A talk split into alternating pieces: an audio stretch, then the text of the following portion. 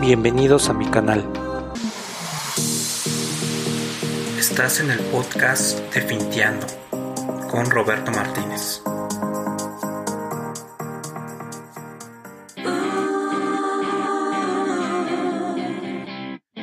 Hola, hola finteros, ¿cómo están? Este es un grandioso programa porque te voy a enseñar prácticamente cómo ser un chucho cuerero en inversiones fintech en crowdfunding e inversiones de bienes raíces.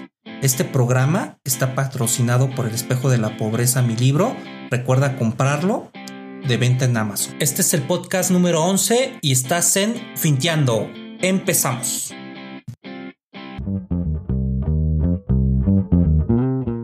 Es muy importante ahorita eh, tener una estrategia de inversión. Ahorita que tenemos los tiempos difíciles, que no sabemos qué va a pasar con nuestra economía, va a haber una inminente recesión, eso es muy normal.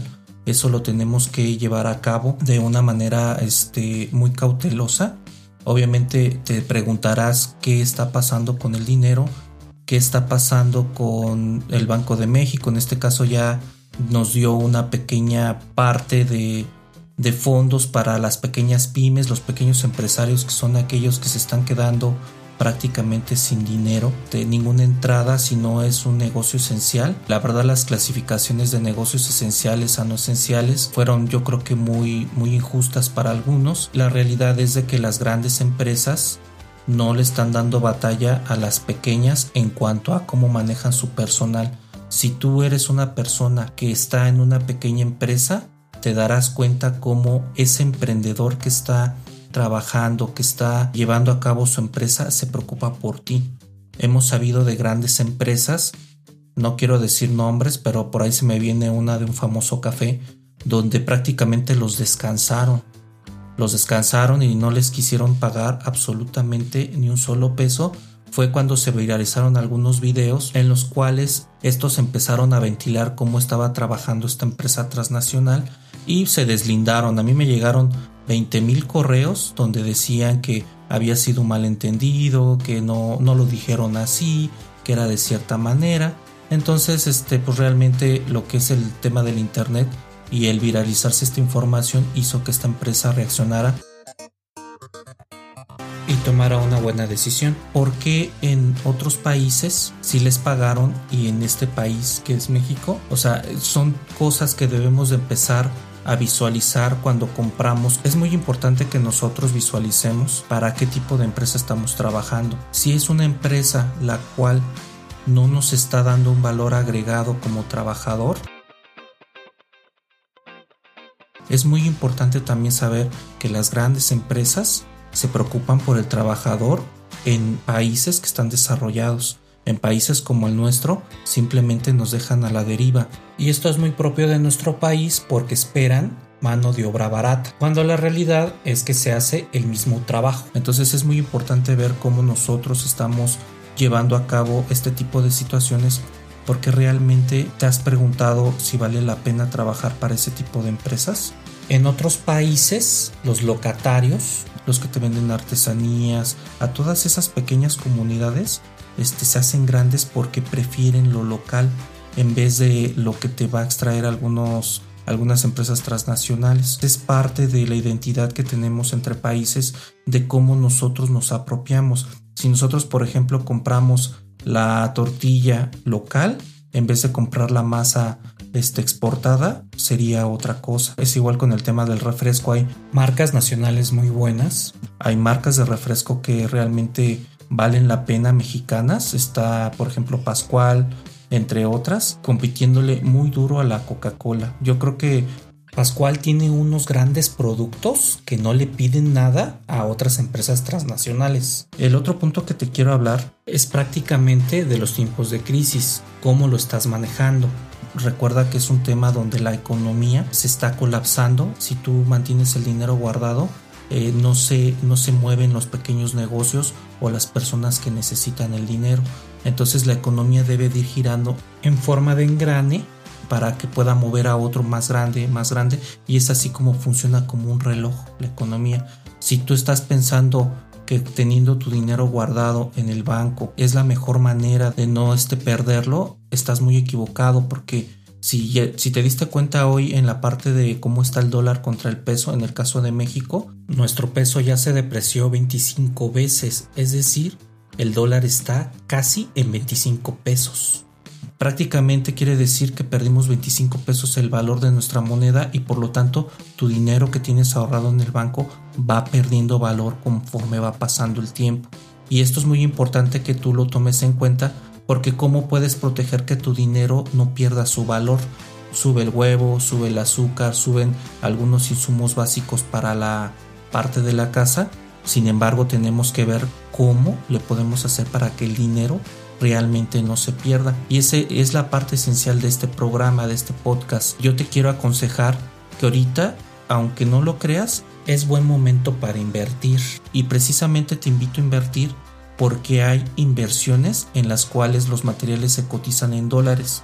Al ser una cotización en dólar, tu dinero prácticamente lo transformas al modo de cambio y lo que vas a obtener es, en vez de tener depreciación, tener una plusvalía que te va a llevar directamente a tener una ganancia económica. Entonces, como ves, esta parte es muy interesante porque prácticamente te ayuda a que tú tengas un muy buen respaldo de lo que es tu dinero y sobre todo una muy buena parte de lo que es el fondo de inversión que te estoy proponiendo. En la parte de, de, la estrategia para sobrevivir, ¿qué estás haciendo tú? La estrategia para sobrevivir es muy interesante porque prácticamente es cómo nosotros estamos gastando ahorita, cómo nosotros estamos invirtiendo, cómo nosotros estamos obteniendo dinero. Si es que eres de los afortunados que no has perdido tu trabajo, estás recibiendo tu salario de alguna manera mensual, pero ten en cuenta que si la empresa está cerrada y te están pagando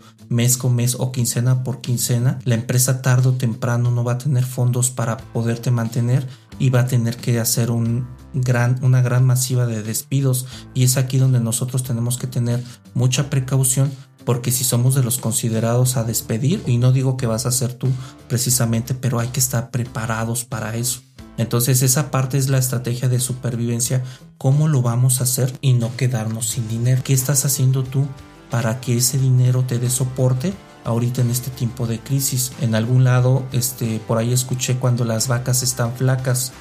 Cuando las vacas están flacas, lo que hacen en en, algunos, en algunas granjas es de que el granjero tiene un dinero guardado y entonces te manda a traer el forraje, te manda a traer la comida que va a tener la, misma vaca, las proteínas, el fondo para el veterinario. Y entonces saca ese pequeño guardadito, inyecta lo que es la parte de, de su granja y entonces empiezan a estar gordas las vacas. Y cuando dices las vacas estamos de vacas gordas es porque tenemos un incentivo, se están vendiendo bien las vacas, se está vendiendo bien la carne, los subproductos y entonces estamos teniendo una entrada de dinero y es cuando nos forramos de lana y esa lana la podemos diversificar en diferentes cosas. Hasta los mismos granjeros, aunque no lo creas, diversifican en la parte de comprar tecnología, en la parte de comprar a pequeños locatarios, hacen inversiones para que esa misma inversión le regrese y tenga un retorno de dinero. Esto es bien padre porque prácticamente si un granjero lo hace, tú lo puedes hacer igual. Si tú tienes tu dinero guardado en el banco, en algún lado le decimos parqueado, estacionado, touch, eso no lo debemos de hacer.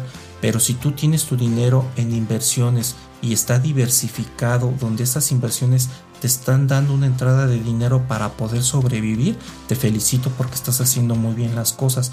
Precisamente nosotros tenemos que ver cómo lo hacemos mejor, cómo hacemos rendir nuestro dinero. Y precisamente en este programa te quiero hablar de lo que son las inversiones en crowdfunding.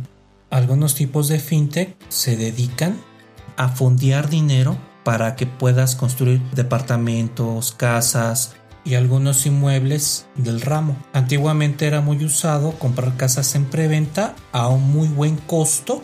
Entonces como el terreno prácticamente estaba pelón, vacío, no tenías nada más que pura tierra, te daba un poco de desconfianza invertirlo. Prácticamente si tú llevabas tus 200 mil, 300 mil pesos y se los dabas a alguien para comprar un departamento en preventa, pues sí estaba el temor de que, híjole, pues lo irán a construir, no se irán a ir con mi dinero. Sin embargo, en este tipo de situaciones era donde tú podías ganar un poco de dinero porque comprabas más barato lo que es el terreno y la construcción y obviamente la plusvalía hace su magia para que tú puedas ser todo un este ganador en cuanto al rendimiento que te dejaba de estas preventas. Las fintech de bienes y raíces vienen de una necesidad de las inmobiliarias para que se pudieran fondear y de ahí tener cierto dinero o cierto capital y poder construir algunos proyectos. Antiguamente estas inmobiliarias licitaban en sector gobierno y sector salud, entre otros, donde ellos participaban en pequeñas licitaciones y entonces es donde obtenían los grandes proyectos, pero esto estaba seccionado únicamente a un sector muy pequeño de lo que es la industria de construcción. Y algunos se pusieron las pilas y lo que hicieron fue empezar a hacer sus plataformas de modo fintech para que pudieran tener el crowdfunding y todo lo que es la parte de obtener dinero para sus mismos este, negocios. Entonces de ahí nacieron distintas fintech que te voy a mencionar. Con las que yo trabajo ahorita se llama M2Crow.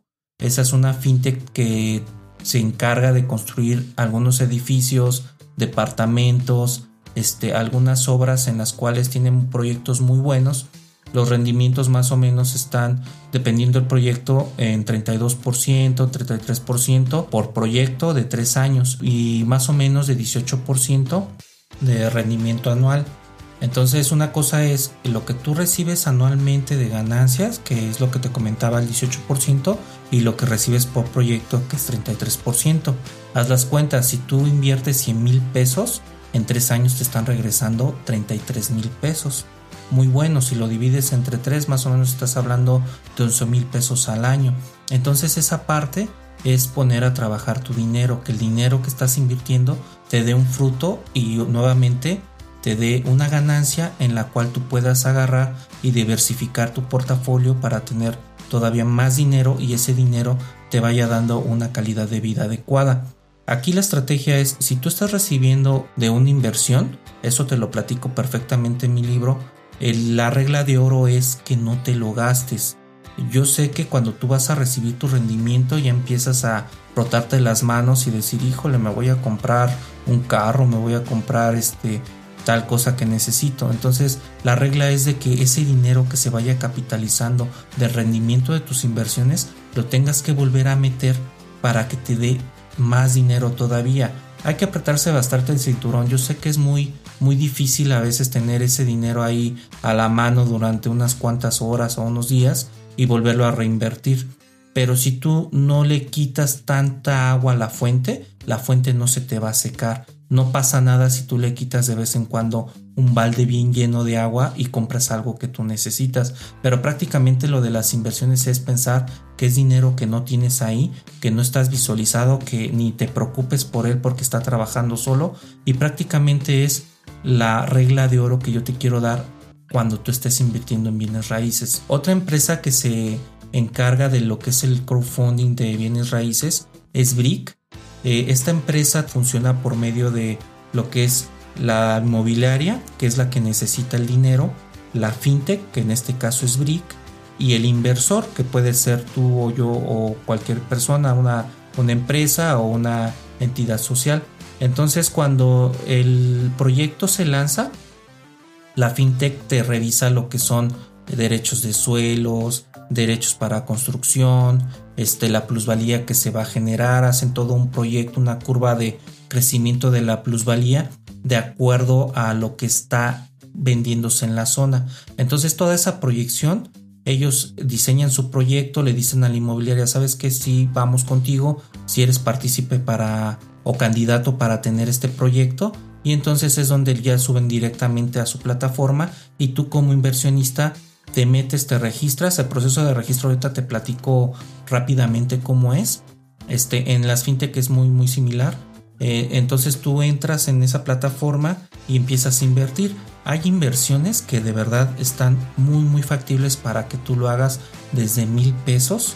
Hay otras que son de cinco mil pesos, otras de tres mil, de de 30 mil, de 50 mil hasta 100 mil. En algunas le van colocando platinum, oro, dependiendo qué tipo de inversionista seas. Entonces te van dando tu curva de aprendizaje en la plataforma y en la parte de la ganancia que tú vas a recibir con base al año o a los tres años o a los dos años, dependiendo de cómo sea el proyecto. Y en la parte de la inversión de bienes raíces, yo te quiero comentar algo. Las inversiones siempre llevan un riesgo. Sin embargo, depende de tu perfil de inversor qué tanto riesgo quieras tomar. No es lo mismo que tú inviertas en una crowdfunding en, en bienes raíces a que inviertas en criptomonedas. Y no por decir que las criptomonedas sean malas, yo invierto en criptomonedas de hecho. Sin embargo, este es depende de cómo seas en cuanto a tu riesgo que quieras tomar. Si eres una persona que dices yo quiero mucha ganancia y asumo el riesgo, también tienes que asumir que en algún momento puedes perder el dinero.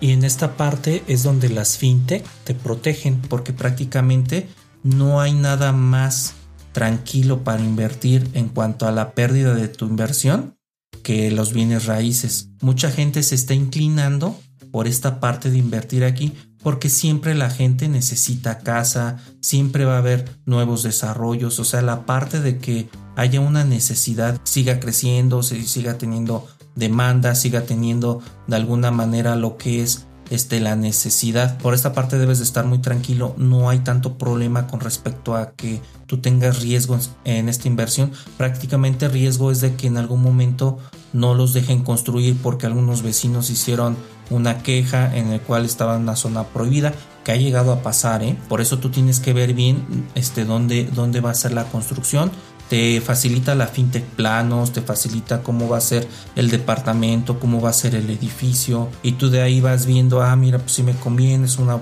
zona que va a tener mucha plusvalía, búscalo en, en las plataformas, por ejemplo en Google. Puedes buscar si en esa zona precisa donde, están haciendo la construcción de tu fintech, tú puedes este, visualizar si va a tener una plusvalía buena o mala. Y también recomiéndate de otros inversionistas. Esto es lo que yo te aconsejo. Siempre que hay gente que invierte con respecto a algunos proyectos, tú puedes llegar con ellos y decirles, oye, pues mira qué proyecto me recomiendas. No, pues mira, te recomiendo eh, la parte de Antonio Caso, por ejemplo, o Guajimalpa. Hay diferentes proyectos donde tú puedas hacer tus negocios. Si otra persona te está diciendo que ya está teniendo un rendimiento y que es seguro, hay que confiar. Realmente no es que vayas a perder tu dinero. Además, estas dos empresas están en regulación por la ley FinTech en México. Siempre lo que es la tecnología rebasa las leyes en cualquier parte del mundo. Primero se desarrolla la tecnología y luego las leyes empiezan a salir. Aquí pasó exactamente lo mismo. Sin embargo, México fue de los pioneros en hacer la ley FinTech.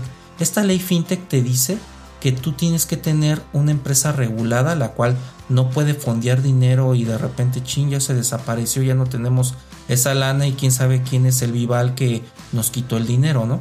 Este, aquí es básicamente las regulaciones, los requisitos que les piden a las empresas que estén registradas, que tengan un fondo de inversión, este, incluso ya hay algunas que les piden un capital para que puedan empezar a fondear. En, los, en las fintech que son de préstamos, por ejemplo, les empezó a pedir que tengan por lo menos 3 millones de pesos guardados para que puedan empezar a fondear y ya no hagan tanta tranza con tu dinero. Ahí sí estaba un poquito más complicado, ahorita ya con esta ley está más regulado. Si quieres ver más a fondo lo que es la ley FinTech, te invito a que entres a mi blog a recarga tu cartera. Ahí les resumí la ley muy, muy, muy este, explicable, muy entendible y tú vas a ver cuáles son las diferencias de una empresa que no está bajo la ley fintech y otra que está bajo la ley fintech. Entonces la ley en su segundo año está haciendo una serie de regulaciones secundarias en las cuales muchas empresas ya están cumpliendo los requisitos para que puedan entrar y puedan estar totalmente reguladas. Y esto a mí como inversionista realmente me da mucha tranquilidad porque simplemente no es lo mismo invertir con una empresa nueva, una fintech nueva, que no sabes cómo está trabajando, no está recomendada, a tener una empresa que ya está regulada por alguna entidad federativa en la cual te da la certidumbre de tu inversión. Entonces mucho cuidado con esto. Si tú vas a invertir en, una pirámide o en, o en una caja de ahorros donde no tengas ninguna certidumbre de tu dinero, ten cuidado de cómo lo estás haciendo. Acércate al blog, prácticamente en el blog te doy muchas herramientas, muchos artículos de tu interés donde tú vas a aprender poco a poco. Ya próximamente voy a realizar algunos videos tutoriales en cuanto a las fintech para que tú puedas aprender a usar estas plataformas. Te voy a decir la neta de la neta, ¿eh? Porque yo he visto muchos tutoriales en los cuales se meten, te dicen lo que les conviene, lo que la parte bonita, pero no te dicen lo que realmente pasa.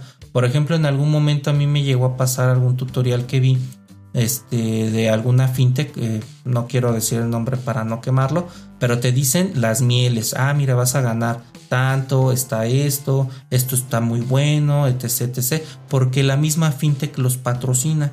Entonces, pues no puedes hablar mal de la, de la empresa que te está patrocinando. Entonces, como yo voy a hacer una parte muy neutral, yo te voy a decir lo bueno y lo malo. De hecho, así lo escribo en mi blog.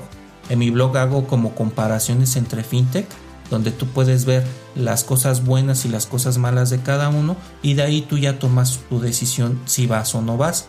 Obviamente yo te coloco algunos enlaces de afiliado con el fin de que tengas alguna pequeña comisión y yo también y esta parte no te quita nada mucha gente que trabaja con enlaces de afiliado y simplemente lo que te va a ayudar todo lo que son mis artículos es a tener un mayor entendimiento de cómo trabajan estas fintech. Otra fintech de crowdfunding es este sin ladrillos. Básicamente eh, esta empresa trabaja igual. Tienes a tu, a tu inmobiliaria, tienes a lo que es la fintech de intermediario y las personas que van a, invertir. Eh, yo, yo sé que es muy duro, es muy difícil que en estos tiempos yo te diga que inviertas, pero es la mejor manera de tener tu dinero guardado, de tener tu dinero trabajando. No es lo mismo tener un carro afuera de tu casa depreciándose porque ni lo estás usando ahorita que no hay mucha movilidad, a tener un carro que pues te está dando un dinero, que lo tienes de Uber, que te está dando un pequeño rendimiento. Es lo mismo con tu dinero. Tu dinero no lo tienes que tener estacionado en el banco. Lo tienes que tener trabajando todo el tiempo. En otro podcast te hablé este, precisamente de cómo los bancos abusan realmente de lo que es tu dinero. Porque prácticamente los bancos, tú tienes tu dinero guardado ahí en plazo fijo seis meses y te dan 1 o 2% de rendimiento. Eso es un total robo cuando realmente estas fintech te están dando hasta 32% de rendimiento de tu dinero. Entonces, haz la comparación, realmente te conviene tenerlo parqueado, realmente te conviene estar asustado y no gastar. Eso es apoyar la economía. Gastar, no te digo que gastes en cosas que no necesitas. Si vas a, hacer un gasto, que sea realmente lo que ocupas en este momento. Si hay que tener una certidumbre de, de las vacas flacas como les platiqué, hay que tener mucha inteligencia de cómo lo vas a invertir. Y ahorita es aquí donde yo te recomiendo que lo hagas. Y sobre todo hay que tener mucha tranquilidad y serenidad. Porque si tú te agarras y dices, bueno, voy a agarrar 30 mil pesos y los voy a invertir a tal fintech de bien raíz porque me lo recomendaron en un podcast, yo te invito a que primero revises toda la información de mi blog, te documentes, entiendas cómo es, porque un principal pilar de un inversionista es entender el negocio. Si tú no entiendes el negocio, simplemente no vas a tener ninguna forma de cómo tener un retroactivo de tu dinero y cómo sacar el mayor jugo a lo que es tu ganancia. Es entender el negocio, entiendes perfectamente cómo es y entonces ya te dedicas a invertir. Yo te hago la recomendación con base a mi experiencia con base a lo que a mí me ha funcionado y, he tenido algunas pérdidas por todo lo que he aprendido. Algunas plataformas son más buenas que otras, algunas te dan un rendimiento mejor que otro, algunos tienen un servicio al cliente mucho mejor que otros. Entonces es ahí donde es tu perfil de inversor, donde tienes que tomar las decisiones adecuadas para que pueda fungir cómo vas a hacer tu estrategia de negocio.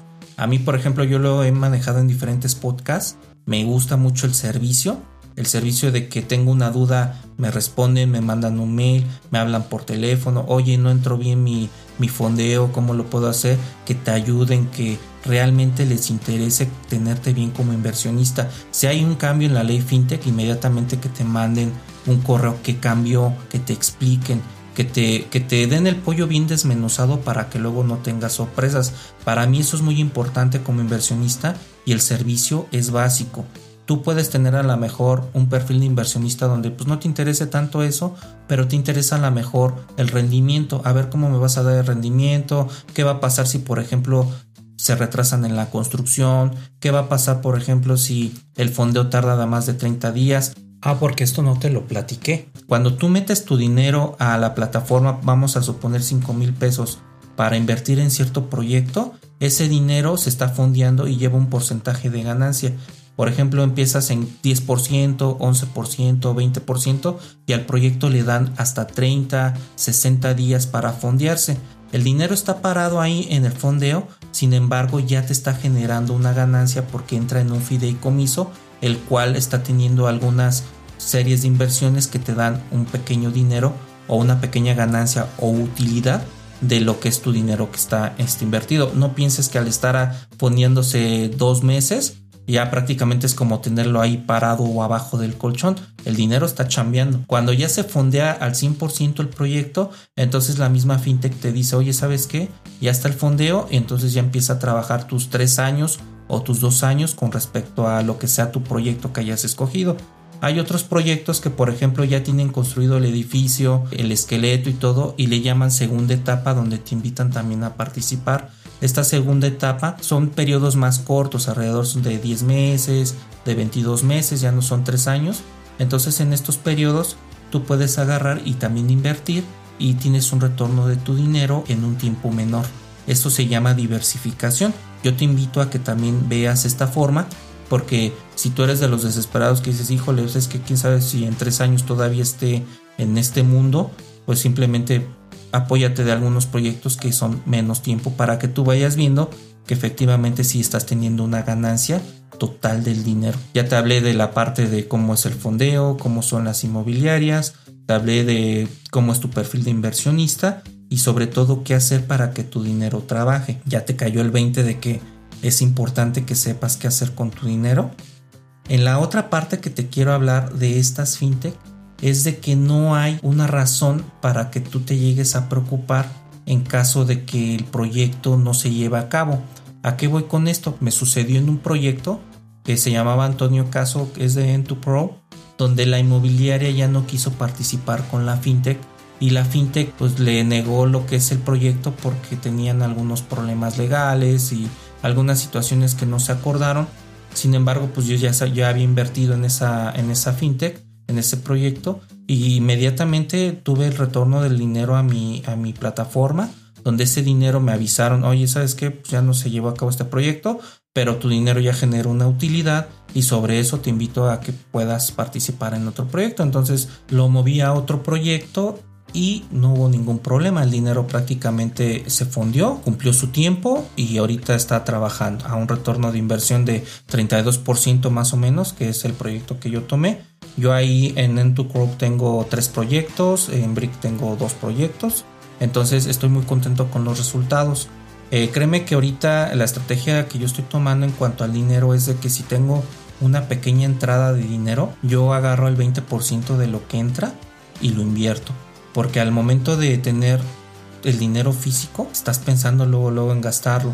Entonces sí te propongo que si tú tienes una entrada de dinero de tu salario, el 20% sea para inversiones, el otro 30 o 40% sea para lo que necesitas, gastos fijos, teléfono, luz, gas, la renta, la hipoteca en caso de que tengas hipoteca y pagar tus deudas sobre todo. Analiza si realmente necesitas algo o se lo metes directamente a la inversión algún día me vas a agradecer que ese, esa inversión te va a tener un retorno de dinero y ese dinero que tú no esperabas te va a servir para que te vayas de viaje, para que tengas una mejor casa, para que pongas un negocio más grande de lo que ahorita pudieras llegar a tener.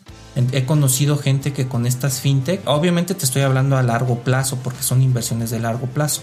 Con estas fintech pueden llegar a tener un mayor incremento de dinero y he tenido casos donde han hecho negocios muy grandes con respecto a lo que tenían una pequeña tiendita. Me vino a la mente de un amigo que tenía su tiendita de la esquina, empezó a invertir en estas fintech, pasaron 5 o 6 años y de repente, ¡pum!, se metió a un tema de centro de distribución por internet, estudió, se capacitó, aprendió de las fintech, se diversificó y obviamente se metió a mi blog donde él este, empezó a aprender cómo era todo este negocio. Este, estoy muy contento porque aparte de todo lo que yo te estoy dando como herramientas para que tú puedas proteger tu dinero, te enseño a que tengas una mayor habilidad para ver otras cosas. No nada más es meterte a la plataforma y picarle, es estudiarlo, es reconocerlo, es ver prácticamente cómo está en su momento, como te platiqué, el negocio. Bueno, finteros, pues con esta parte ya les di todo el modelo de negocio de crowdfunding, inversiones en bienes raíces, para que tú hagas trabajar tu dinero. Aprende todo lo que te estoy comentando en este podcast y sobre todo métete a recargatucartera.com donde vas a tener la información a la mano de primer plano de lo que es todo este ecosistema de fintech. Compra mi libro El espejo de la pobreza si quieres aprender a invertir en esta parte. Este libro está en ebook, en edición portable, en pasta blanda. Lo puedes comprar por Amazon, te voy a dejar el link. Y acuérdate que este libro patrocina estos podcasts, así que si quieres ayudar al programa, te voy a agradecer mucho que lo compres. He tenido muchos comentarios con respecto al libro. Eh, me, han comentado que les ha gustado bastante. He tenido también retroalimentaciones que les agradezco mucho con respecto a él. Y créeme que de todo estoy tomando nota para mejorar. A mí lo bueno y malo realmente me ayuda bastante a que tenga una retroalimentación muy sana y pueda tener esa gran capacidad de análisis. Pero sobre todo te agradezco tus comentarios, te agradezco que te involucres, que me mandes los mensajitos, los correos, toda esta participación que estamos teniendo de este podcast. Me encanta porque prácticamente aprendo de ustedes. Yo sin ustedes no sería prácticamente nadie. Entonces les agradezco mucho el involucramiento y entren a recargatucartera.com donde van a ver los mejores artículos de fintech en 2020. Y con esto finteros ya son unos chuchos cuereros en fintech inversiones, en crowdfunding y bienes raíces. Muchas gracias finteros y estoy con ustedes. Chao.